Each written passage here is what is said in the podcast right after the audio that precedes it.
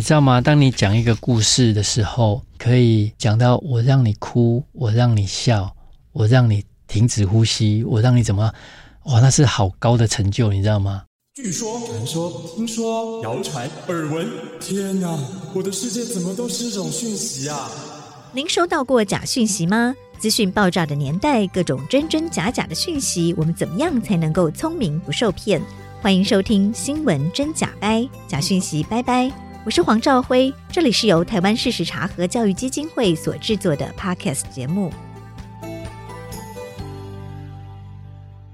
Hello，大家好，我是赵辉，欢迎来到《新闻真假掰》。今天来到现场要陪伴我们一起提升媒体素养的好朋友，是国际知名的大导演魏德胜。魏导好，赵辉好，各位听众大家好。魏导最近在忙什么？我们已经很久没有看到您的新作品了。嗯、那我们知道魏导之前在拍这个台湾三部曲，嗯，哦，那现在的进度到哪里？嗯、还有一部即将推出的新作品，在台湾三部曲之前，我们也想要了解当导演一路走来您的心得哦。那个台湾三部曲哦，您已经筹划了好久哦。这个剧本其实是您最早期的剧本，对不对？呃，对对，很早了，哇，两千年就写好了。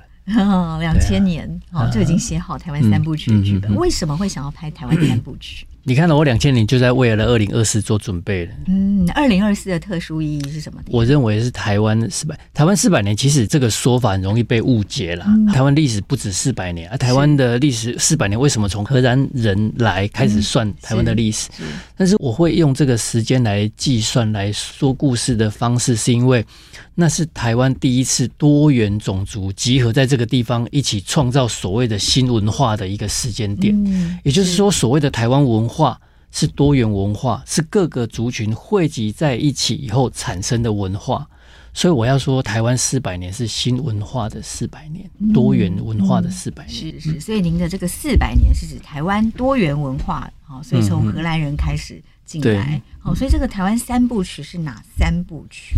就三部曲其实是从三个角度、三种观点来诠释一个时代。嗯，一个是从原住民。西拉雅人、平埔族的观点、嗯、是好，然后一个是从汉人的海盗的观点，嗯、那一个是从荷兰的传教士的观点，是来讲台湾的故事。这样、嗯、三部片的开场都是荷兰人来了。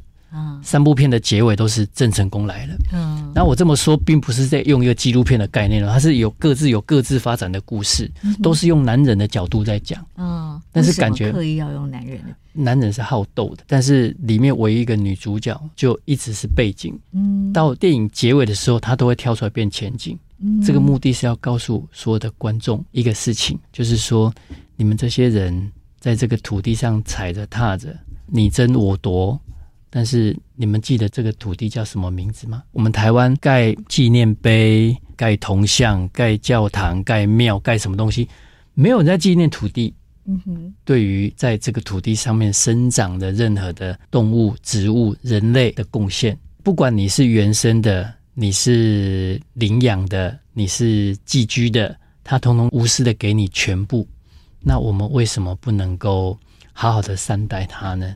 最后的观点是这样，但是在故事里面，我们把这个想法一直隐藏在后面。有看到这层意义的观众，我会觉得很欣慰；那没有的话，至少还可以看到台湾一个很精彩的、完整的一个台湾史的故事。这样、嗯、是。其实您积极投入台湾三部曲的这个制作，嗯，花了很多年。是啊，从哪一年开始正式投入？应该说，划分进脚本，嗯、对不对？每一个镜头，每一个场景，其实都有。他的分镜对，应该从二零一七年就开始在做这个事了。嗯、其实从二零一四年就已经准备要筹备了，只是说那个时候一直都觉得哇，不知道从何开始啊。嗯，所以搞得有点累。到二零一五年才招那个画家来帮我们把每一场每一场的氛围图。气氛图都画好，嗯，然后二零一七年五十二赫兹的那部电影拍完之后，我就开始找团队，开始来做文史考究，然后再把所有的细节再做清楚，然后预先的一些场景的勘察也都先做，这样子，到二零一九年才全力筹备这样子。嗯，是，所以从二零一七年到现在，其实也六年了，想要打造这个台湾三部曲哦。不过因为碰到疫情，对不对？相当的困难。对我们来讲是一个重击。对，当时您的制作团队都已经从世界各国来了，对不对？对，其实应该说，对我们来讲最伤的不是疫情啊。今天凭良心说，其实最伤的是资源，资源没有到位，然后我们期待政府的资源也一直迟迟不到。并且一直没有把我们这个事情当做是一个很重要的事情，一直都把这个事情当做是这是你个人的理想。为什么我要投资你个人的梦想？为什么要投资你拍你的电影？老实讲，为什么要拍？我不要拍最省钱呢？那我要拍，我拍赚钱的案子不就是更好赚吗？我为什么要拍这种很难赚到钱，而且我要花那么多钱去做的事情？是为什么？我觉得很重要啊！嗯，您觉得他对你台湾人，你是台湾人，你是台湾的孩子，你怎么不知道你从何而来呢？我们在研究历史，我们在看我们的所有的戏剧的节目，在看我们所有的文字的那个历史课，我们都知道台湾经历过荷兰统治，知道台湾经历过郑成功，经历过清朝的时代，经历过日本时代。可是我们的影像的部分都只看到顶多到清朝。顶多到日治时期。好，你知道台湾人经历过荷兰时期跟大航海时期的台湾，你知道经历过这一段，但是你知道那时候的人怎么生活吗？你知道那个时候的人是怎么沟通吗？嗯，你知道那个时候发生什么大事件，造成台湾今天有这样的一个融合的结果吗？嗯，是造成我们现代人的思维的一个重要的开场，是怎么样的开场吗？就是你知道，可是你不了解细节，就好像之前我拍赛德克巴莱一样。大家都知道雾社事件，但是你知道雾社事件的内容是什么吗？就抗日啊，什么抗日？原住民抗日啊。好，那是什么族？哪一族？你连三德克族都讲不出来，我要怎么跟你往下沟通呢？不能这样子啊！所以我觉得自己人对自己过去的历史要懂得纪念。你知道自己的历史，你走起路来才会像个真正的人一样的骄傲，一样的抬头挺胸。因为我其来有志，我不是一个没有根的人，我不是一个没有文化的人。你看，在我小时候听很多人家讲台湾没有历史，很久以前有没有听过？台湾没有历史，怎么会没有历史？台湾没有在教历史，不是没有历史，嗯、是。就小时候我们都是读中国史，嗯、对不对？对对，对。但这几年的呃课本里面也开始重视台湾史。是啊，是是，只是一般大众还是没有您说的哦，到底这四百年的、哦、多元文化是怎么开始的？嗯嗯。那其实我看过魏导的这个分镜脚本，嗯嗯，非常的细致，而且您在这个历史的考据上花了很多功夫。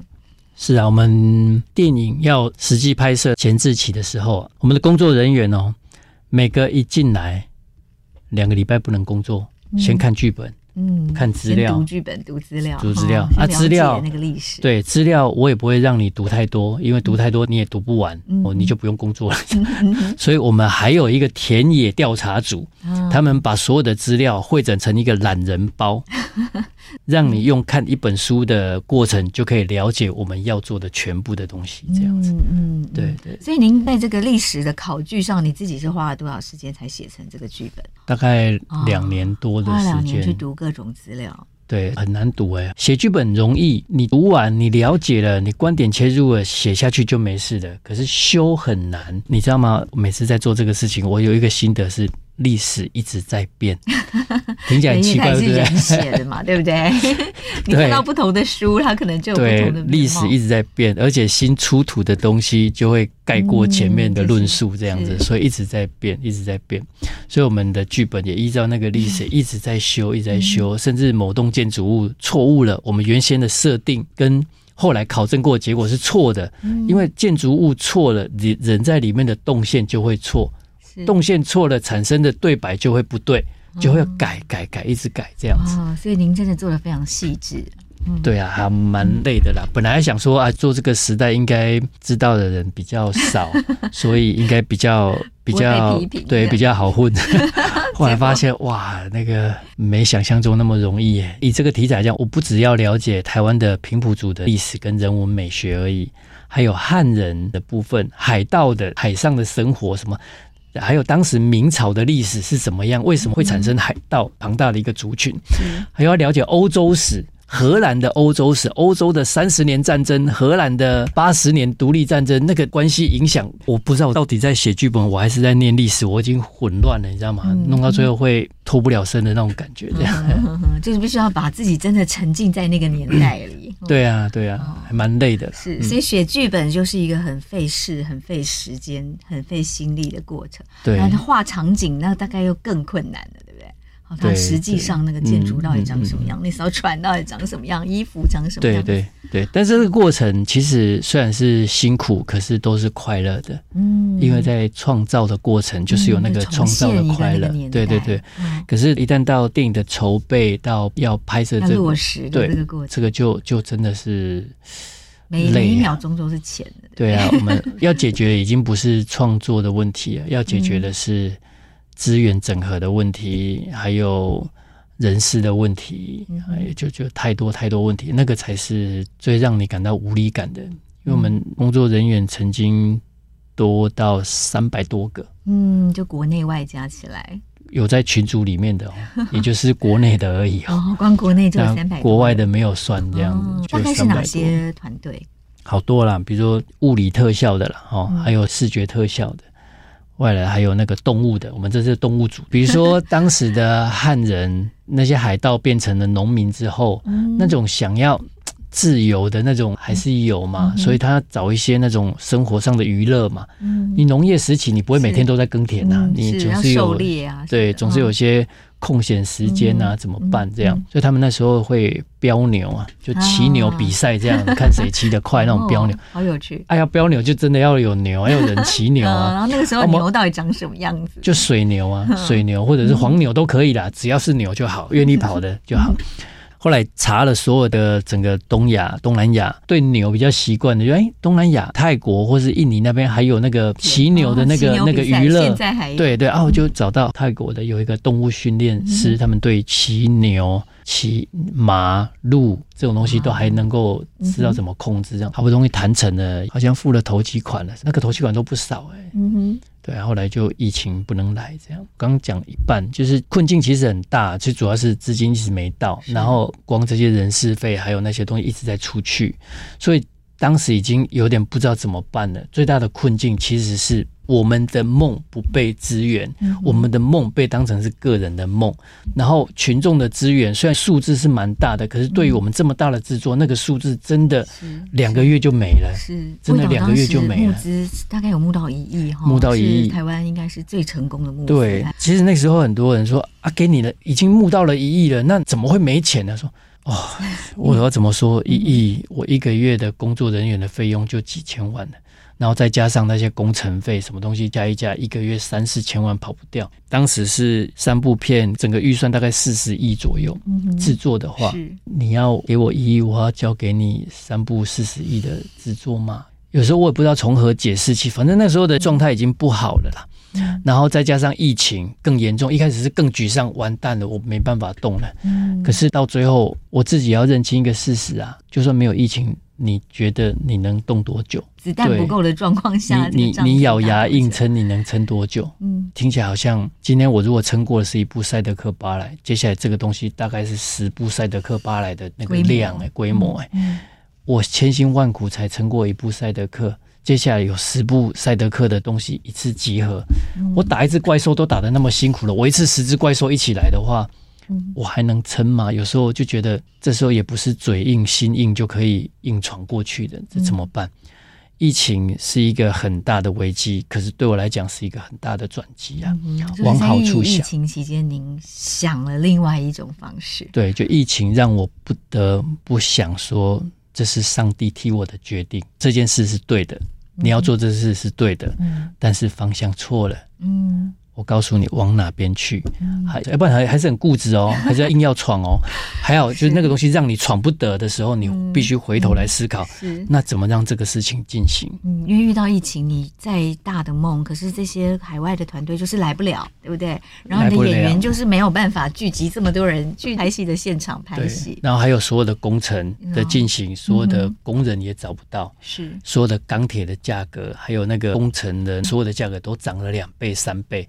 原本就已经够大了，又涨了两三倍，我怎么撑呢？嗯哼，对啊，所以那是一个蛮紧张的一个过程。所以在疫情期间，您的梦也转弯了，对不对？嗯嗯嗯，就是决定用动画来呈现。对，就是想通了，就觉得说非做不可。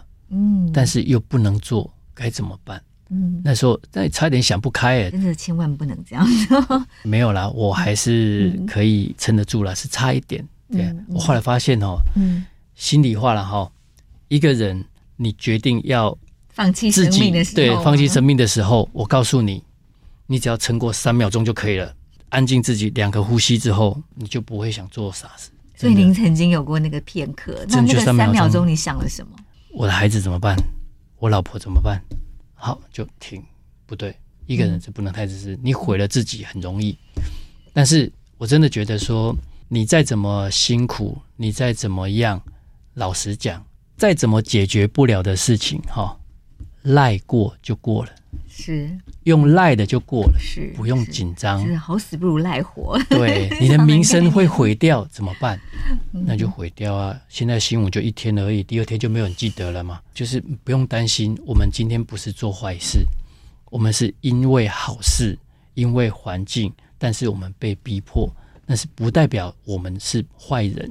嗯哼。对，嗯，是台湾还很需要味道，所以除了你的老婆小孩，我们观众也非常需要。我我刚说只是 没有了，不会，我不会想不开了，放心了，我我没那么弱了，我没那么弱。是要相信，对不对？就是您从第一部戏到现在，其实一个很重要的概念。嗯嗯嗯，相信就会有奇迹。对对对，我们在这个看到了台湾三部曲从原本真人演出到现在转变成动画，嗯，这个其实是一个很有趣的转变。然后我也很有幸看到了一点点这个概念，我觉得非常非常。值得期待。嗯，我们先休息一下。在台湾三部曲之前，其实有另外一个新作品《Big》，今年十二月一号就要上映了，嗯、对不对？嗯、我们下一段来聊聊《Big》，是不是帮我们点一首歌？好啊，那我就送给大家我们《Big》的那个宣传曲，那叫《我最强》。我最强，对对对，赖明伟唱的。啊，我最强三个字从魏导嘴巴说出来，非常有说服力。那我们来听听这首《我最强》。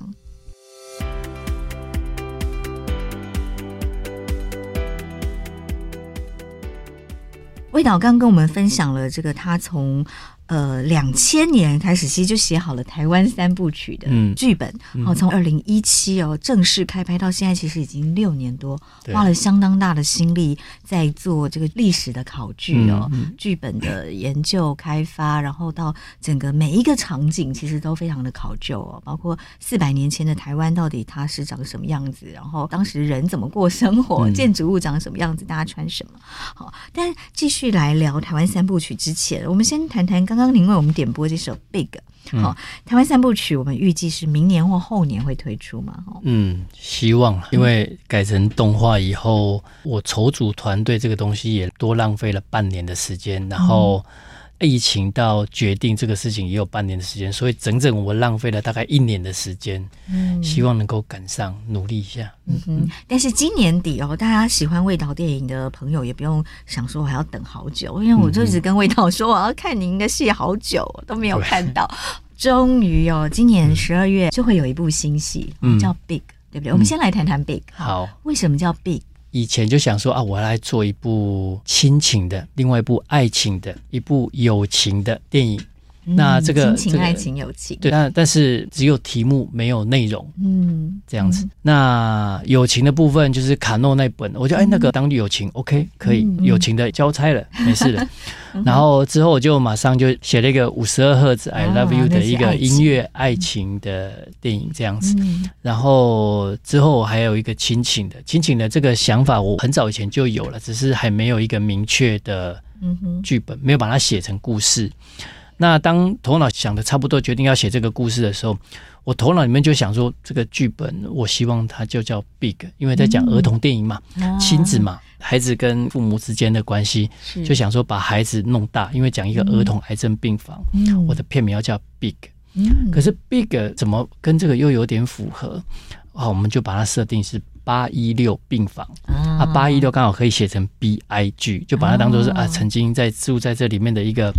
癌症病童，然后达胜病魔离开的时候，然后用红色的笔把八一六改成了 B I G 这样子，用这种概念说，啊，就 Big 就变成是我们的片名。所以 Big 一来是指这些小孩，其实他并不小，他的力量并不小，对对对对对。因为这个题材虽然在讲病房的一些生离死别的东西，可是我们想要打破一般对于癌症病房的那种想象。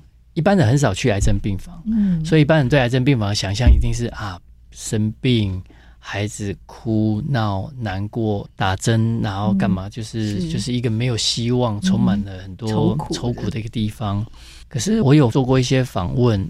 然后就发现，其实，在这些孩子的想象里面，那是一个很欢乐的地方，嗯，就跟一般学校的某一个班级一样，嗯，他们不用上课，嗯，他们虽然是要接受病痛的这些折磨，可是他们用很愉悦的那种游戏，或者是在度过夏令营，对，在度过那个时间，那个漫长的那个时间，等待的那个时间，这样，所以我觉得我想要弄一个比较有生命力的。嗯，有活力的一个癌症病房来讲，这些孩子利用生命最旺盛的那个活力来面对生死的这个问题，是在探讨生命教育很好的故事，对不对？对对对，是在讲儿童癌症病房有六个家庭，二十一个主角。嗯，当时为什么会想要用儿童癌症病房当成电影的主题？除了您刚刚说亲情之外，嗯，但为什么会选择儿童癌症病房？跟疫情有关系吗？应该说，疫情也是一个影响。我说过，我算起来也是从死里活过来的人。嗯、然后我开始会去思考，很早很早以前啊，我曾经有做过一个癌症病童的访问。然后他是一个骨癌的患者，他已经 OK 了，他已经是大学生了。他跟我讲癌症病房里面的故事的时候，我都觉得我听起来好，好像。你们是在病房吗？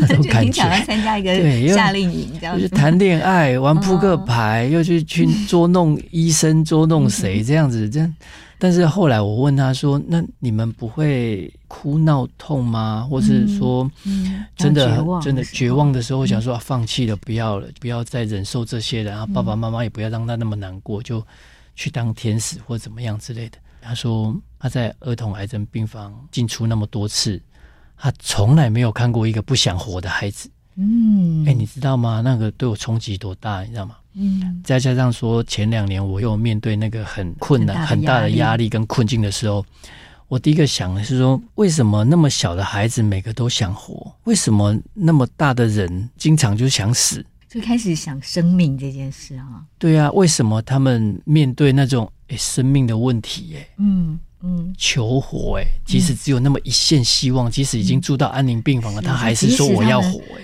这么痛苦哈，他可能活着是非常辛苦的，对，他还是想活，而且他那么弱小，那么小的一个孩子，那么大的一个人，每天想死。每天想哦，压力好大，压力好大，我都想一想，你的压力有他的一半吗？嗯，对，比起这些癌症病童，他面临的痛苦，对啊，还有生死的问题，然后他随时都有可能生命消逝。是啊，所以我就想说，嗯，好像该写这个剧本了。然后一方面也安慰自己，是也疗愈自己。听起来这个剧本跟您自己心境的转变也非常有关系。但我觉得这个其实也扣连了这个大时代，我觉得 COVID nineteen，。其实让全球很多人失去他们的亲人、是好友，对不对？其实大家也都有从死里活过来的感觉，对不对？因为其实，在 COVID nineteen 这两三年，很多人其实不知道我接下来明天、后天，嗯，下个礼拜。被这个病毒会不会就到我身上？嗯，会到我的家人朋友身上，对不对？嗯嗯，其实应该都跟您有类似这样从死里活过来的感觉。嗯嗯，而且那时候大家对这个病还不熟悉，所以那个恐慌一定有很大很大的。觉得人类世界好像已经没有希望了。对对对，然后挡得过身体的。病痛又挡不过大环境的生活的这个压力，所以那是双重压力集合了。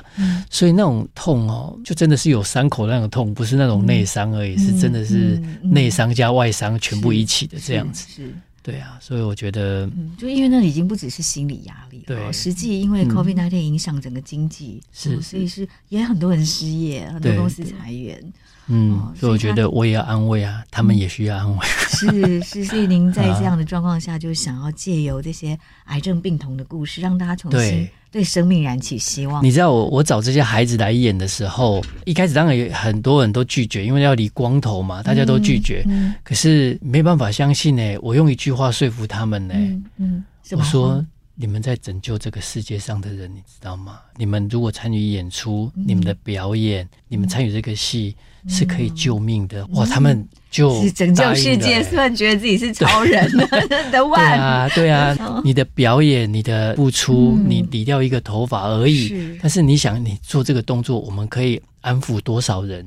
对那种伤痛的部分，这样是会让很多人燃起对生命的这个珍惜。对啊，对啊，孩子的反应让我很感动哎、欸。嗯、本来说服好久不要的就好啊，连他在剃头发的他都不会害怕，就说我在做很有意义的事情。嗯，对啊，对，所以您唤起了这些小朋友拯救世界的这个。对啊，我我只是想说服他们演而已，但是我没有想到这句话对他们来讲是这么有重量感。对嗯，是是是是，可是您自己也心里也相信这个故事可以带给大家生命的力量。嗯对，所以透过这样子六个家庭、二十一个主角在儿童癌症病房的故事，您想要让观众得到一些生命的力量跟疗愈。嗯、这部戏很特别哦，您也用了田农还有海角七号的演员来演，是不是？适合啦，刚好是适合，不是硬要把他们放进来，但是 就是真的刚好适合，适合他们的，对，适合他们的。角色像卡诺田中千惠，对、哦哦、对啊，我也都觉得田中千惠永远都只能演日本人。我觉得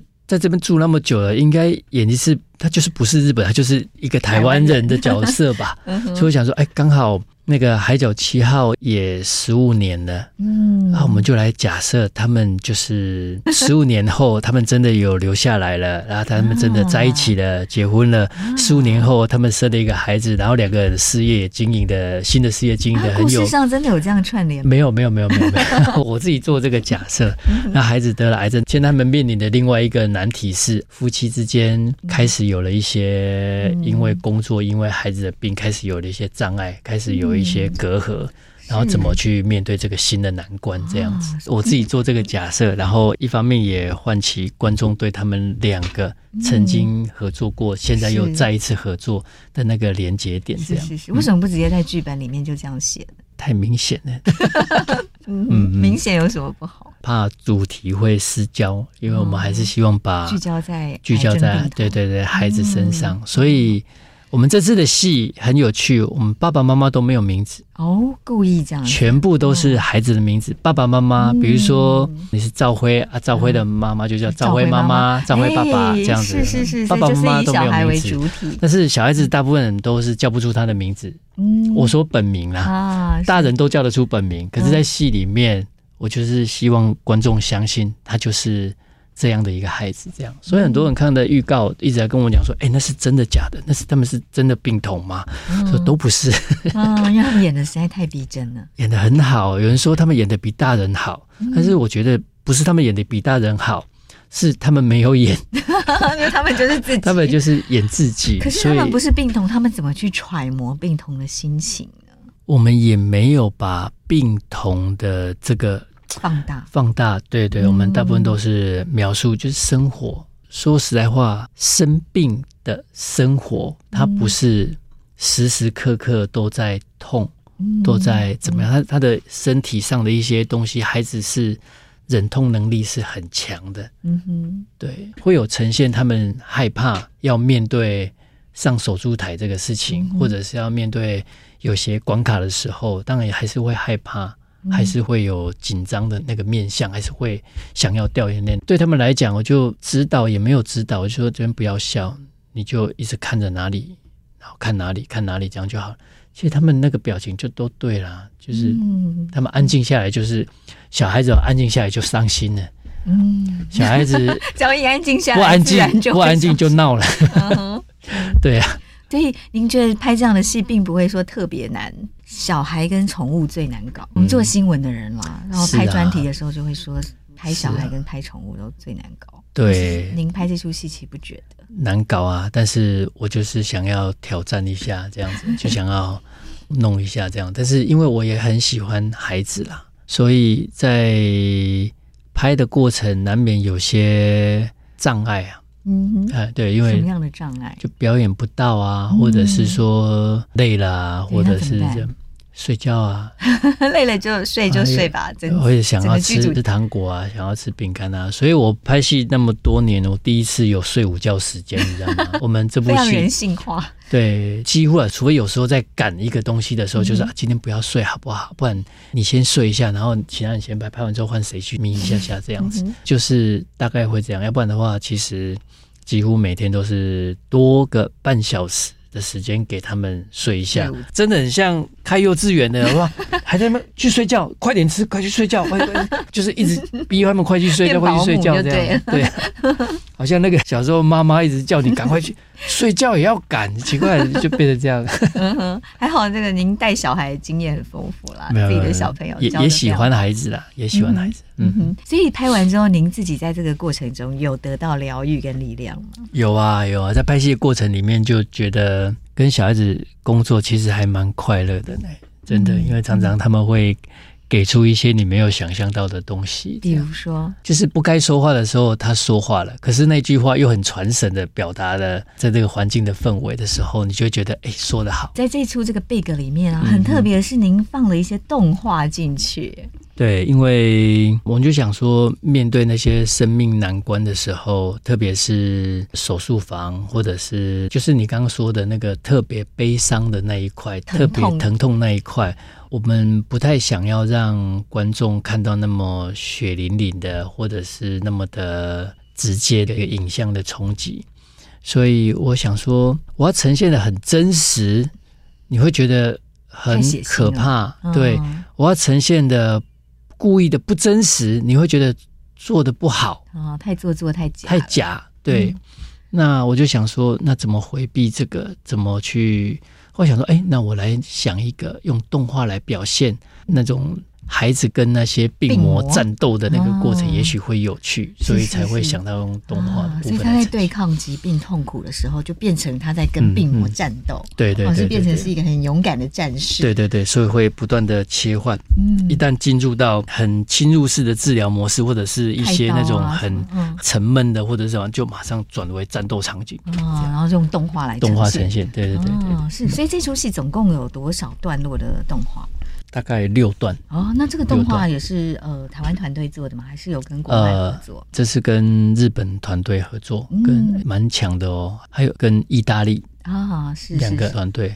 然后我们这次找来合作这个美术导演，也是我们三部曲跟达纳米，我们还有一部原本要做动画电影的美术导演，然后他来做这样。哦，我上次听说是新海诚的，对，新海诚的美术导演，新海的电影几乎都是参与过的。主要是要强调说，我们找来的团队是实力非常强的，对对对，嗯，所以他会跟台湾的团队合作。嗯、那在这个过程中，你有看到什么这样的国际合作？我第一次注意到，原来日本的动画人才也逐渐在往下坡走，越来越电脑化，嗯，越来越数位化，对那种美学跟手绘跟、嗯、跟这种这种苦工的，对，因为最有钱的单位是做电玩的。对，然后其次，对，其次是做三 D 动画的，嗯哼，最没有钱的，反正是最累的，是做手绘动画的，嗯哼，一样是学美术出身，我当然往那个。钱最多的那个，对啊，那所以这边的人才一直没有被支援到位，所以就逐渐的一路在在往下，对对对，嗯嗯，台湾是一直以来我们都也是在流失啊，就是从以前的那个手绘动画的人才也不断的在流失，因为迪士尼的代工现在也都转到中国那边去了，嗯，然后他们也慢慢的。往中国那边去，或是往其他地方去，然后没有往那边去的，就自己开一个工作室在做，或者是跑单帮的在做。嗯、然后这些人呢，因为你既然要赚钱，你就必须要接一些你不想接的东西，嗯、然后不想接的东西，往往就不是你理想的想法，你就是要求你。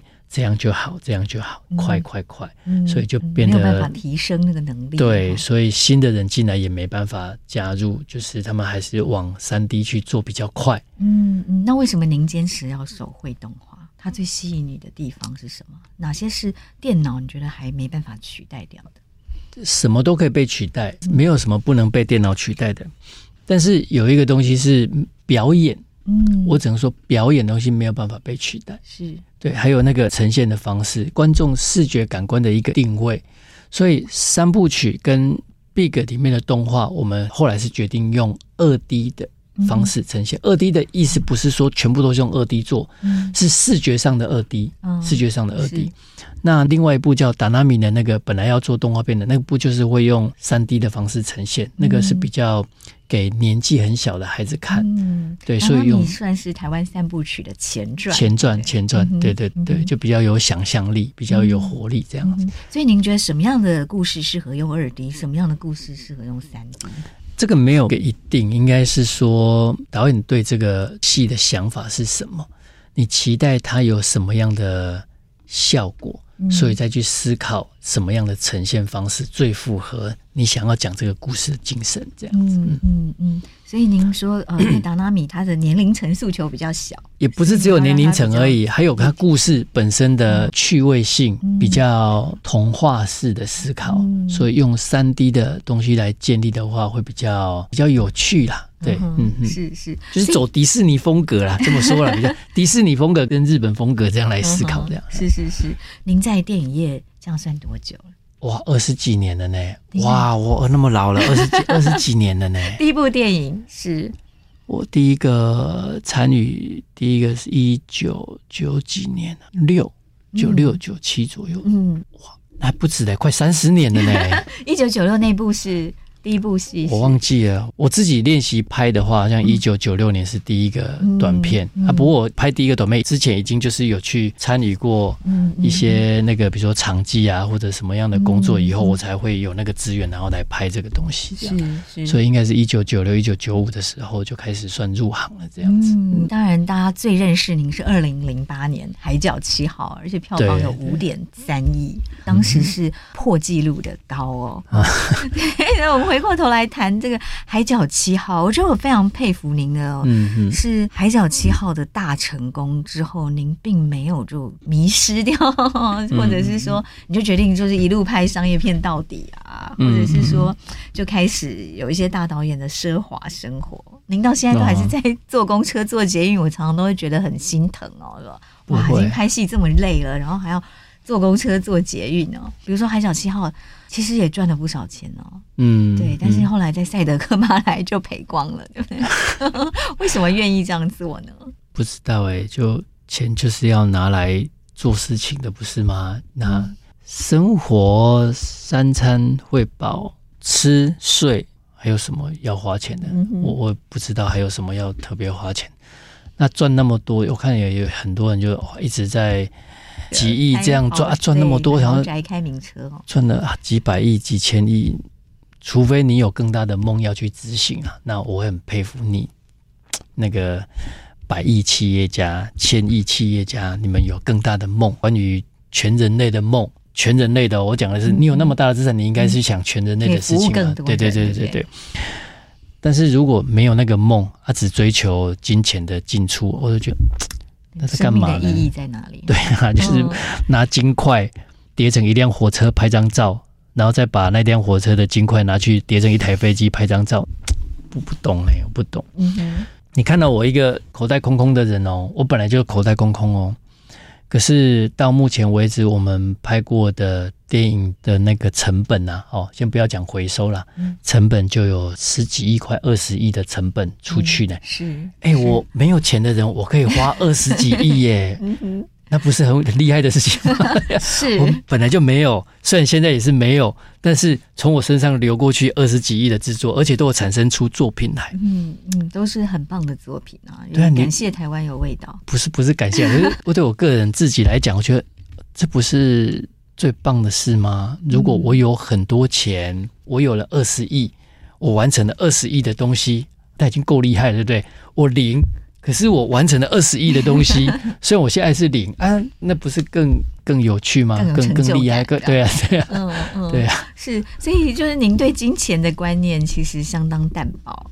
我我常常搞不懂，我在我在花钱很会花哦，很多人都认为我很乱花钱，我会花钱，但是我不是乱花钱哦。是是是，这个一定要解释清楚。对对对对，有一些人会觉得哇，为了这个拍戏都要这么多亿吗？哦，可是其实你已经是用最节省的方式在拍片，对对不对？你看，说在哪些方面？我所有东西都是想清楚。画清楚，就是最不用花钱的地方做的最清楚的时候。你已经把前置作业做的非常扎实，然后再真的就是每一个场景都已经有图了。对，到要执行的时候，花钱就是花在你要执行这个事情上面。我不会搭一个。用不到的场景，嗯嗯，我不会搭一个啊，先拍再说，这个东西也拍，那个东西也拍，拍拍拍拍一大堆东西，我再拍一大堆，我再选一个我要的，不会做这种事情。嗯，你的前期筹备已经非常精准了。对，时间就是钱，然后那些搭景、美学东西呈现，那都是钱。是，你能够精准一点。嗯，你就省了很多钱。是，对，我看您那个台湾三部曲的场景分镜图就好几本，大大厚厚的。对对对，而不是 每一个场景都画出来了。对，而不是说快快快快，可以了可以了，那个不叫做省钱。嗯，比如说我们一个拍医院。拍医院就借哪个医院拍啊？借哪个医院就不行啊！这样子他们要搭配他们的时间啊，那个医院的场景也不如我想象中的那么明亮，那么的，那我不可能去给他改油漆，不可能去给他改什么东西，自己搭景会很贵。可是我就觉得，就是要搭景才能够做出我要的那个风格嘛！啊，那个风格是会影响演员、影响观众的那个感感受的。所以我我还是决定搭景，虽然是花很多钱去搭一两个场景来做这个事情，可是这就是该花的钱，而不是说这是浪费。嗯你去真的医院找一个不合的场景去拍那个戏，它就浪费，因为你就不要拍最省。是，对，就是我的想法是这样。对啊，所以您钱都是花在刀口上，然后是对于这部电影的品质绝对必要的。其实一直到这一两年，我才舍得在吃的上面去不那么在乎。哎，那之前真的每次吃饭，排骨饭九十块，鸡腿饭一百块，吃排骨饭好了，你知道吗？吃一碗汤面，要不要加一颗蛋？他考虑半天，我一颗蛋本来五块现在，一颗蛋要十块，那要现在要改十五，要不要？比较不会，现在比较懂得享受了，比较敢去跟老婆小孩吃好一点。我们去吃什么？两百块、三百块的没关系，给他吃下去这样。嗯嗯，大家吃到一千块，那个我吃不下去，我觉得这个就就。但是就像您说，其实每天经过您的这边的金钱，其实是很大的数额哦。但是您还是选择一个非常简朴的生活，所以可见拍电影这件事情对于您的生命是非常重要的事情。你是什么时候开始立定决心说我要当一个电影导演？也没有呢，因为。一开始是想当电影导演，但是那时候早早就想清楚了，应该迷恋的不是那个职位，那个迷恋那个职位是在享受一个权利，而不是在享受创作的过程。嗯哼。所以应该是说我想要讲什么故事，因为想讲一个故事，所以选择当一个导演。嗯哼，应该是这样子。是，对，就是从小就喜欢讲故事嘛。嗯，也没有哎、欸，我我都不知道我小时候是怎么过来的，就是浑浑噩噩这样子。所以小时候我的志愿，你从来没有写过要当导演？没有啊，不知道导演是什么。那小时候志愿是什么？忘记了，反正都是抄隔壁的，没有没有想法啦，没有想法。那为什么到后来这么投入电影，甚至倾家荡产都没有关系？也没有到倾家荡产这么严重啦，就是为什么投入我我也。这是一个什么样的梦想哦？就比如说，您《海角七号》赚了上亿，对不对？可是你决定还是要把这些所有的钱投入下一部电影，即使你赔光都没关系。你知道吗？当你讲一个故事的时候，可以讲故事讲到我让你哭，我让你笑，我让你停止呼吸，我让你怎么？哇，那是好高的成就，你知道吗？嗯哼。然后《海角七号》，我享受到了这种感觉，觉得哇，我可以控制你们。我可以控制你们的呼吸，控制你们的笑跟哭这样子，嗯然后一直到我做完赛德克巴莱的时候，我那个感受是更强烈。那种感觉是说，原来电影不是只有可以控制群众而已，你可以影响他，是可以影响世界吗？真的，我我没有骗你。如果今天有人假设啦，就跟很多老师的想法一样，我今天上课不小心有一个学生。听了我的其中一句话，是改变了他的想法，然后他决定做一个什么事情，而且他决定做这个动机是影响到他的将来。结果有一天他变成了很重要的人，这个世界上最重要的那一个人的时候，他有一天说，真正改变我的那一句话是哪一个老师在我几岁的时候说出来的？嗯，哇，那个你你你应该对他创造的时代，你创造了他，是就是我们是说故事的人，如果我们在传递一个很棒的故事给大家听的时候，除了感动他以外，感动之余，你也影响了他。所以，我们拿笔的人，我们说话的人，我们在讲故事的人，要小心你在讲什么故事。嗯，第一个是享受这种影响人的成就感，第二个是想要影响更多人。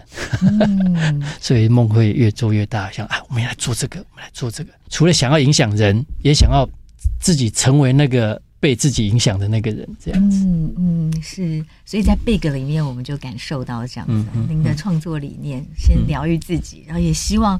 观众都可以得到力量。嗯，，Big 是预计十二月一号上演，十二月一号上映。但是我们从十一月就可以进行包场了，就是我们有印钱包场，欢迎大家可以来先包场。现在已经可以开始，现在可以先订的公司预约，十一月以后的包场。对对对对，没有包场能力的，因为十一月中左右，我们也有两天的抢先场，会在各戏院会有那个抢先场可以先看。这样太棒了，太棒了！疫情之后大家都非常需要疗愈哦，也需要被激励啦。我觉得，我觉得需要被。激励啊！太多人需要被激励，因为台湾一直沉迷在这种经济啊、疫情啊、低迷的低迷太久了，闷太久了。最近影视产业一个很热门的议题，就 是台湾的 Me Too 运动。我觉得在影视圈哦，就是这一波 Me Too 里面，常看到的一种状况是会利用职权。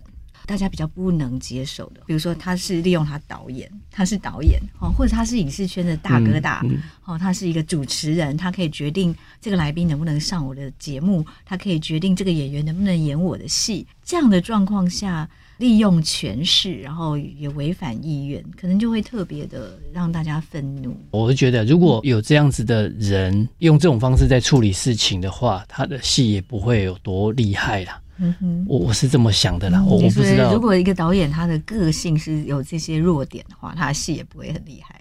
他想的不是把戏做好。就算你有演他的戏，你只是有一个工作机会而已，不代表你演了他的戏以后你会多厉害。你往这方面想就好了。嗯、我觉得这是要教育一下，就是刚入行的这些年轻人哈、嗯不要以为说有一个大导演。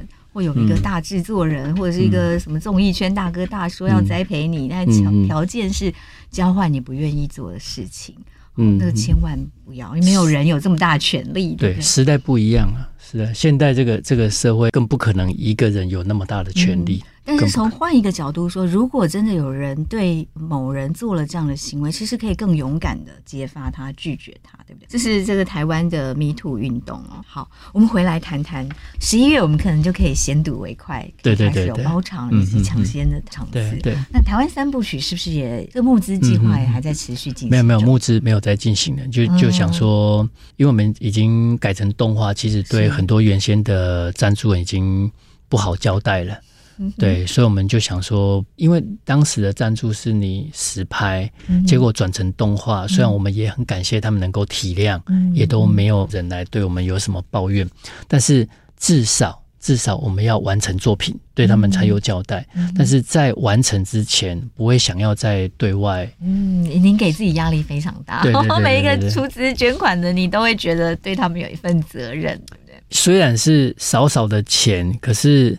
人家也是期待你能完成，他才赞助你的。嗯，大家是跟着味道一起完成一个梦想。我也期待说，我们以前从来没有做过这种群众募资啊，第一次做，所以特别的害怕，就是害怕不符合赞助人的期待，所以我们也很紧张。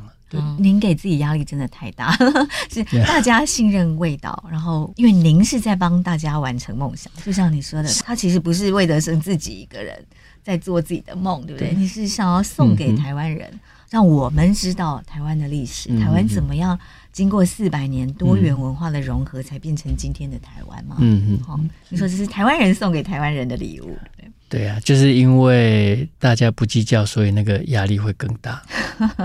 越会觉得不能不要辜负大家的期待，对，还是会紧张啦，就还是会紧张。所以我们即使变成动画片，在制作的过程里面，我们都没有忽略每一个环节，而且而且这出动画非常特别，你的收音是到实地去收音的。因为就算是动画的电影，它的制作方式也要为它量身打造一个属于它该有的制作方式。所以我们思考了很久，决定用这样子的方式来呈现，重新打破原有的动画制作规则，这样子。嗯，就是要到演员到实地去收音。为什么要采用这样的方式啊？它已经是动画片了，可是我们决定不要在录音室里面表演，还是要有那个临场感。这是一个群众很多互动的一个东西。你如果在录音室，真的录不出那种感觉。嗯，那录音室就是感觉就好像你在看一部电影，它就一直在有人配音一样。嗯，可是我们希望观众在看这个，即使是动画片，你会觉得是真的是那个人讲出来的声音那种感觉，而不是用配音的概念。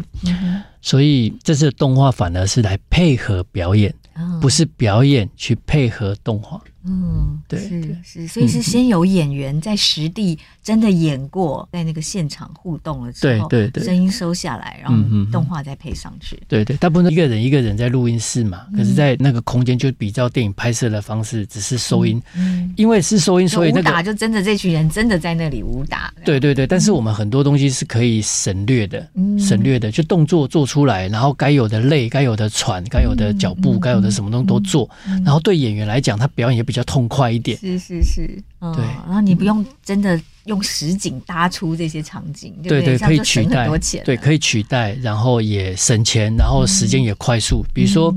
嗯以实拍来说，我们一部片可能要拍到一年呢。可是以现场用收音的方式来弄了，两个礼拜我就收完了啊！为什么差这么多？不用拍啊，然后你不用拍，不用抓每个人的角度、镜头、表情，对啊，NG 重来就好了，就就不用再啊那个准备那个准备，不用不用 NG，啊直接再来一个，直接再一个。不是感觉可以有非常多的幕后花絮哦，就大家如果觉得不过瘾，要看一下演员到底怎么演。要啊，我们都要录啊，录下来要也要给动画师参考啊。他们当时是这样表演的，你也可以依照他们表演的方式来改修改。是是是，这是全世界第一次有动画片这样做吗？我觉得是啊，因为我没有听说有谁这样做过了，但是我也不确定，哎，因为毕竟世界那么大，很很很期待这样子的方式为这个动画电影带来很多的创新。嗯嗯，好，我们很多观众哦，对台湾三部曲其实都期待很多年哈，然后。对魏导的作品，像我就是我已经跟魏导念了很多年了，对不对？都跟魏导说，你可不可以赶快 让我可以看到你的戏哦？虽然我知道这个魏导非常认真哦，一直都很努力的在做事情，可是对观众来说，我们真的就是好期待看到你的戏。那现在终于十二月可以看到了。然后台湾三部曲的动画在明年或后年，嗯，也可以推出了。嗯嗯嗯嗯、对啊，就我不知道怎么跟观众说啦，因为我也知道好多人都对我们提出的计划都很支持，并且有实际的参与赞助的这一块。我只是想要跟大家说，不管经历过什么好的、不好的，甚至目前正在经历很多不好的事情。被伤害的事情都好，这些东西对我来讲都不算什么。只是我想要告诉你们说，我会负责，我一定会做出不会让你们丢脸的事情。我会好好的做好每一件事情。这样，魏导做出来的作品，大家一定都很喜欢。哦，好，我们期待十二月一号啊，十一月就可以先包场，先睹为快。可以，可以。好，Big，从六个家庭，二十一个主角。儿童癌症病房的故事，让我们重新获得生命的力量。嗯嗯，谢谢魏导，谢谢谢谢，谢谢收听《新闻真假掰》，这里是由台湾事实查核教育基金会所制作的 Podcast 节目。我们将陆续邀请各行各业的朋友来畅谈媒体议题，陪您一起增强对假讯息的抵抗力，让我们都能和假讯息说拜拜。欢迎您订阅留言，告诉我们您的意见和观点。如果您喜欢这个节目，别忘了给五星好评，也帮我们多多分享哦。